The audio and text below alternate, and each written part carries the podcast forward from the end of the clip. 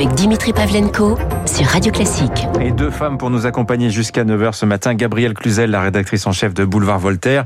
Et Céline Pina, la fondatrice de Vivre la République. Bonjour mesdames. Bonjour. Ravi de vous avoir en studio. Par quoi vous souhaitez commencer? Napoléon, Emmanuel Macron, la tribune des généraux? On a quand même une actualité assez euh, chargée. Allez, je vais choisir. La tribune des généraux. Vous avez vu le sondage Harris euh, Interactive. David Abiker en parlait à l'instant. Ils sont soutenus euh, par 6 Français sur 10. Hein, ces de la tribune euh, que le ministère des Armées souhaite euh, sanctionner. Chose qui m'a frappé, moi, c'est que ces 6 Français sur 10 qui soutiennent les généraux dans leur démarche, beaucoup disent n'avoir pas lu la tribune. Ça veut dire qu'il y a un soutien a priori aux armées comme grand restaurateur de l'ordre en France, Gabriel Cluzel. Euh, oui, en effet, le, le, le, sondage en dit long sur l'état d'esprit des, des, Français, euh, parce qu'en réalité, euh, il, euh, il valide le constat, euh, alors même qu'ils n'ont pas lu la tribune, qui en soi, soyons très clairs, n'était pas un appel au putsch. Hein. D'ailleurs, mm. il y a eu un peu quelque chose de contradictoire dans la communication du gouvernement, parce qu'un ministre a parlé de généraux en charentaise et un autre de putsch et de bruit de bottes. Alors les, les, les charentaises ne font pas tellement de bruit de bottes et c'est compliqué de faire des putsch avec un en déambulateur si j'ose dire. Donc il y a évidemment euh, aucun putsch euh, là-dessous, mais alors même que l'on a agité cette menace, euh, les Français ont, ont, ont, validé le constat, en tout cas ce qu'ils en avaient compris, de délitement de la France. Alors après au-delà du jugement de, la forme, du, du euh, des mots, euh, de la façon de faire, du devoir de réserve qui fait énormément parler. Euh, ce qui est intéressant, c'est de voir qu'ils sont perçus comme des lanceurs d'alerte. Et je crois que si le gouvernement en restait, plus que ça quand même, hein. en restait simplement à, à, une condamnation absolue, sans, sans rien rechercher sur le fond, ce serait sans doute passer à côté d'une du, du, certaine atmosphère et du climat ambiant. Un, un peu plus que des lanceurs d'alerte parce que euh, l'air de rien, euh, ce qui, ce que, d'ailleurs, c'est une des questions qui est posée dans le sondage, c'est est-ce que l'armée serait légitime à intervenir sans qu'on lui en donne l'ordre? Et là, vous avez encore une fois une majorité de Français, non, un sur deux, un Français sur deux, c'est quand même beaucoup, hein, qui considèrent que oui, l'armée doit en quelque sorte s'auto-saisir. Céline Pina, c'est quand même, ça nous interpelle ça. Oui, euh, mais moi j'interrogerai pour le coup cette question-là sur la façon dont les, euh, dont les Français l'ont compris. Ça peut être dans l'idée, euh, si nous sommes attaqués, euh, on va pas forcément attendre pour répliquer. Je pense que là-dedans, il n'y a pas forcément, les gens n'ont pas forcément été subtils dans la réponse à la question. Moi, ce que je crois, c'est que ça ne veut pas dire que les gens sont en attente d'une solution militaire. Ça veut dire qu'ils estiment que le danger est tellement important que le mot de guerre civile ne leur semble pas une exagération, ça leur semble une potentialité à l'horizon. Et du coup, s'ils ont en tête le fait que à l'horizon, peut-être qu'une guerre civile euh, est possible, à ce moment-là, qu'ils disent on a besoin euh, de l'armée à nos côtés, ça ne devient plus incohérent. Le seul problème, c'est que ce qu'on entend surtout en creux, c'est un appel aux politiques. Et cet appel aux politiques, il est dans la tribune. Parce que dans la tribune, les militaires disent si quelqu'un pouvait se lever, euh, on serait, on serait avec lui. Donc, L'ultime recours reste le politique et même dans ce cas-là, le militaire dit je voudrais me mettre au service d'un politique qui serait à la hauteur des enjeux du moment. Vous c'est la lecture que vous faites, vous vous, vous sentez moi j'ai pas le sentiment de généraux qui cherchent un chef finalement. Bah, on n'est pas dans le, le carteron de généraux en retraite, moi, c'est ça tentant le putsch, euh, comme moi, le disait De Gaulle. Voilà, moi, c'est ça qui m'a surpris dans, euh, dans cette tribune, euh, c'est que normalement, des hommes d'action, ça parle pas beaucoup. À partir du moment où vous utilisez les mots, c'est que vous en appelez.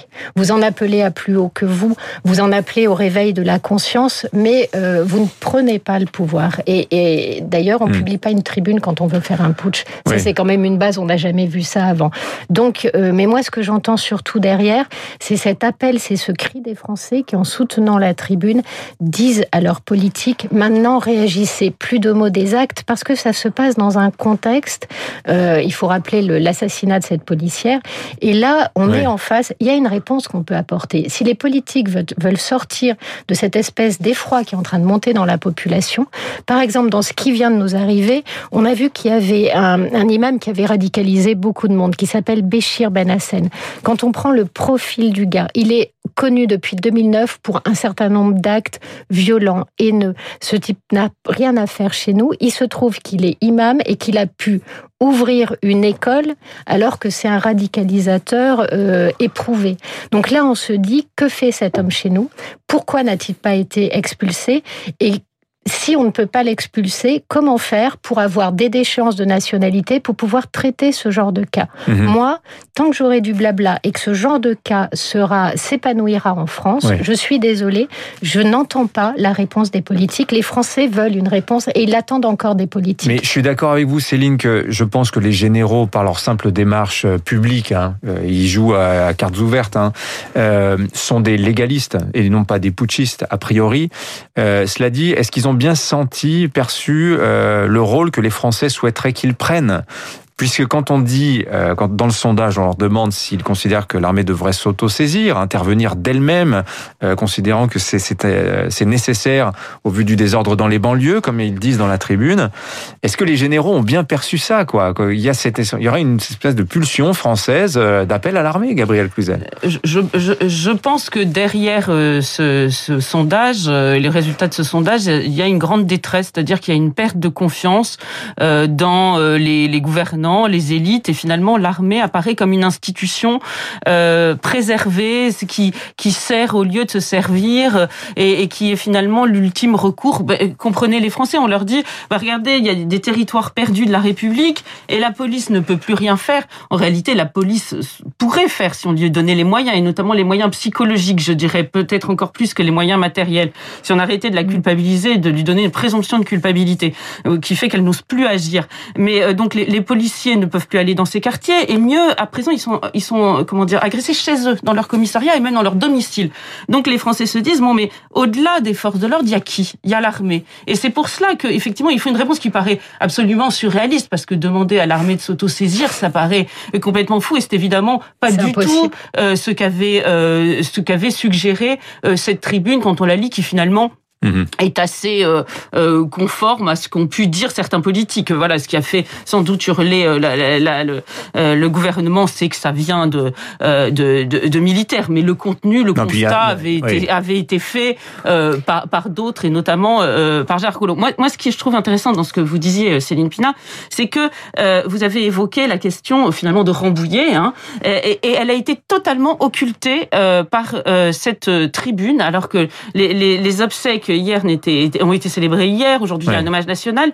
On parle plus finalement de cette tribune des généraux que de cet attentat à Rambouillet. Et moi, j'ai peur que dans l'hystérisation, il y ait une forme de récupération politique. Il faut voir que au départ, ça vient de la France insoumise, qui a, euh, Jean-Luc Mélenchon a énormément appelé au putsch, euh, lancé des signaux dans tous les sens. Et je crois qu'il ne faut pas oublier que euh, le premier danger qui guette la France, loin d'être le putsch des, des généraux, c'est surtout ce qui se passe actuellement sur notre territoire et que nous sommes absolument incapables d'endiguer. Il y avait eu oublié Samuel Paty et maintenant c'est oublié Stéphanie Montfermé. Euh, en fait, je, crois, je crois qu'on a le sentiment qu'il y a une sorte de rythme imposé par le rythme médiatique et politique qui écrase ces personnalités-là. Sauf que pour les Français, Samuel Paty, euh, la dame du commissariat, c'est hmm. eux.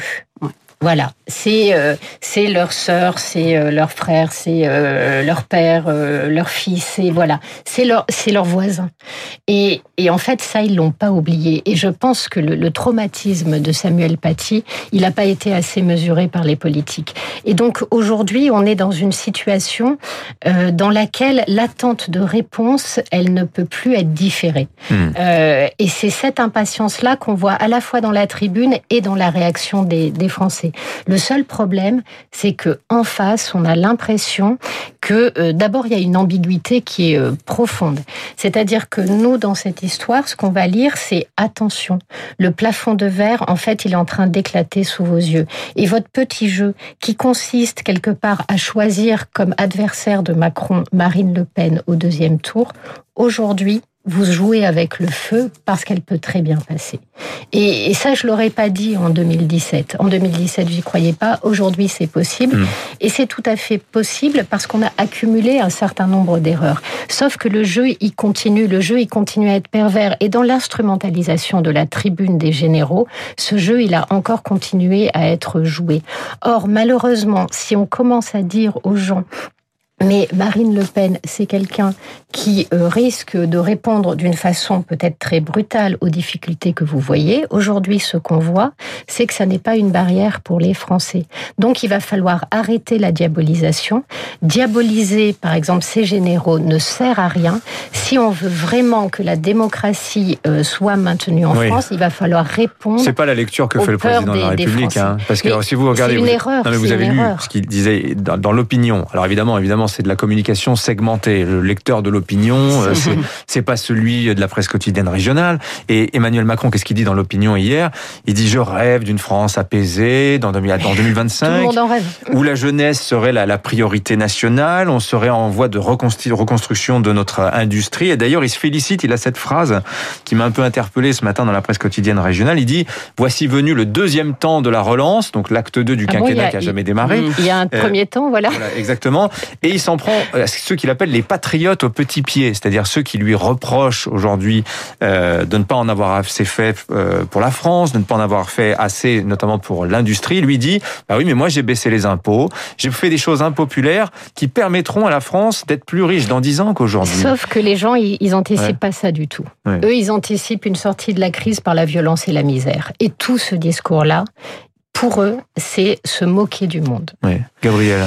Oui, c'est vrai que le, le, ce discours est, est, est, absolument inaudible pour toute une, une, partie de la population parce que euh, tant trop techno, par, quoi, le problème, euh, oui, parce que ça ne les atteint pas, ça ne correspond pas à ce qu'ils vivent dans la réalité.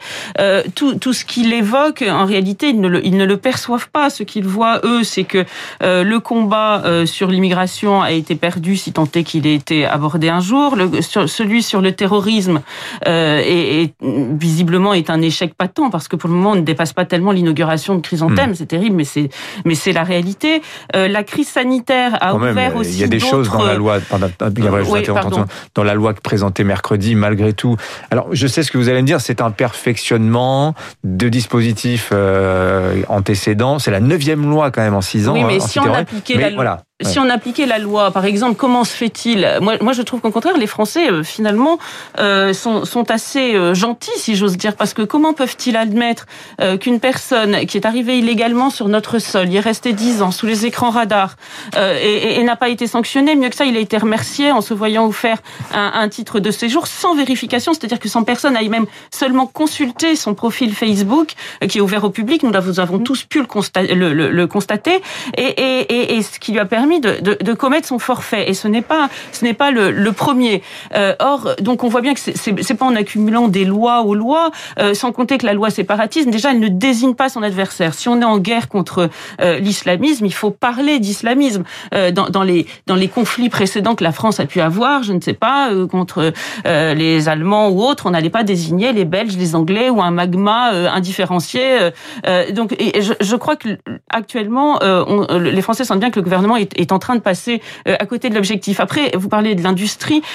Avec la crise sanitaire, se sont révélés d'autres chantiers qui paraissaient peut-être moins prioritaires et qui là aussi bah, sont un peu malheureusement des échecs patents. C'est-à-dire euh, bah, le souverainisme, c'est-à-dire enfin le, le, euh, le, le, ou plutôt à l'inverse le chantier européen, c'est-à-dire qui était quand même le grand projet d'Emmanuel Macron. On voit bien mhm. qu'il il fallait sauver le soldat Europe dans le cadre du programme vaccinal et que ça n'a pas été une réussite. On voit bien que de ne pas avoir sauvegardé notre industrie et, et d'avoir sanctuarisé vous dites que ça n'a pas été une réussite, pardonnez-moi, je ne suis pas, d'accord quand même. La politique vaccinale, on peut dire ce que l'on veut. Il y a deux régions du monde qui marchent vraiment bien, enfin trois, je vais mettre la Chine aussi, mais c'est les États-Unis et l'Europe. Nous avons des vaccins quand le monde entier n'en a pas quand même. En fait, c'est là où on voit que finalement, ah il y a la réalité, il y a la perception. je fais juste un instant promo parce que quand même aussi, vous publiez un livre sur justement ces questions-là, Céline Pina. C'est bien essentiel, ça paraît aux éditions Bouquins. Euh, voilà, on est au cœur du sujet que vous abordez dans votre livre. Hein. Oui, euh, tout à fait. En fait, euh, ce que j'ai essayé de montrer à travers ce livre, c'est que finalement, euh, nos biens essentiels, euh, ils sont absolument pas matériels. Hmm. Autrement dit, je commence le livre par une citation apocryphe de Churchill. Euh, on raconte que pendant la Seconde Guerre mondiale, un jour, quelqu'un vient le voir en lui disant "Écoutez, monsieur, vraiment, le ministère des Arts, il nous coûte vraiment cher, on est en pleine guerre, faut hmm. couper, faut couper. Et Churchill aurait dit, mais enfin, pourquoi nous battons-nous si ce n'est pour la culture? Alors la phrase est tellement belle qu'elle est probablement fausse, mais elle dit quelque chose d'extrêmement fort. Elle dit qu'à la fin, la part d'éternité des hommes, leur part de pérennité, elle n'est pas dans la survie, elle est dans la production euh, d'œuvres qui les dépassent. Et ces œuvres, elles peuvent être institutionnelles. Hmm. Le fait de créer un monde commun, le fait de créer par exemple une république est une œuvre de l'esprit qui est magnifique. Il y a les œuvres de la culture, bien sûr, les romans, les... Euh, il y a notre droit qui est aussi euh, la loi, qui est une œuvre de l'esprit qui va relier les hommes. Mais vous dites on a confondu en fait besoins primaires, c'est-à-dire l'alimentaire, euh, l'hygiène, tout ça, et les biens essentiels. Mais si on, si on, tire le fil, ça veut dire quoi? Il fallait garder les musées ouverts dans, au pic de la pandémie Peut-être. En fait, ce que je veux dire, c'est qu'à un moment donné, on ne s'est soucié que de l'animal humain. Or, ce qu'on a vu, c'est que lors de la première pandémie, lors du premier confinement, on a essayé de nous faire penser à l'après. On a essayé de nous faire dire comment sera le monde d'après. Est-ce qu'on peut apprendre d'aujourd'hui pour être mieux après? Et on nous a donné un horizon malgré tout.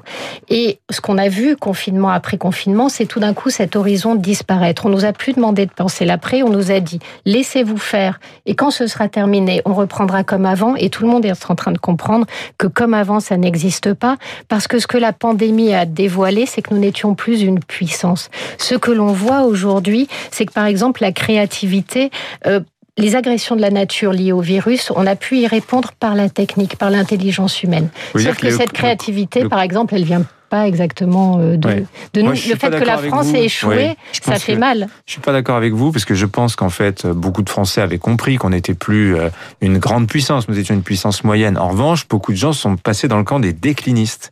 C'est pas tout à fait la même chose, des pessimistes en fait. Alors beaucoup de gens avaient, encore un peu l'espoir. Ben, il y a par exemple euh, la médecine démiurgique. La médecine, on la voyait comme étant capable de sauver au point que souvent quand il y avait un souci, on disait mais attendez 10 ans, la médecine y répondra.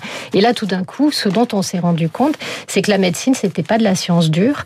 Et ce dont on s'est rendu compte, c'est quelque chose qu'on avait oublié, c'est que le rôle du politique, c'est de trancher dans l'incertitude quand euh, il n'y a pas de solution. Mais quand justement, la euh, médecine est une science dure. Seulement, elle est aussi expérimentale. Et seulement les gens euh, à qui on simplifie le message en disant fais-toi vacciner, c'est bon, on leur explique pas qu'en réalité le vaccin va varier selon a un taux d'efficacité de 50%, etc. Oui, mais, mais, qui sont des choses. Par exemple, ce qui est très amusant, c'est qu'on est là à attendre des taux d'efficacité à 80%. Vous discutez avec un médecin et il vous dit, mais vous savez, les premiers vaccins, ou même les vaccins qu'on utilise encore, hmm. ils étaient souvent efficaces à des taux bien moindres et personne ne se plaignait, personne même ne se posait la question.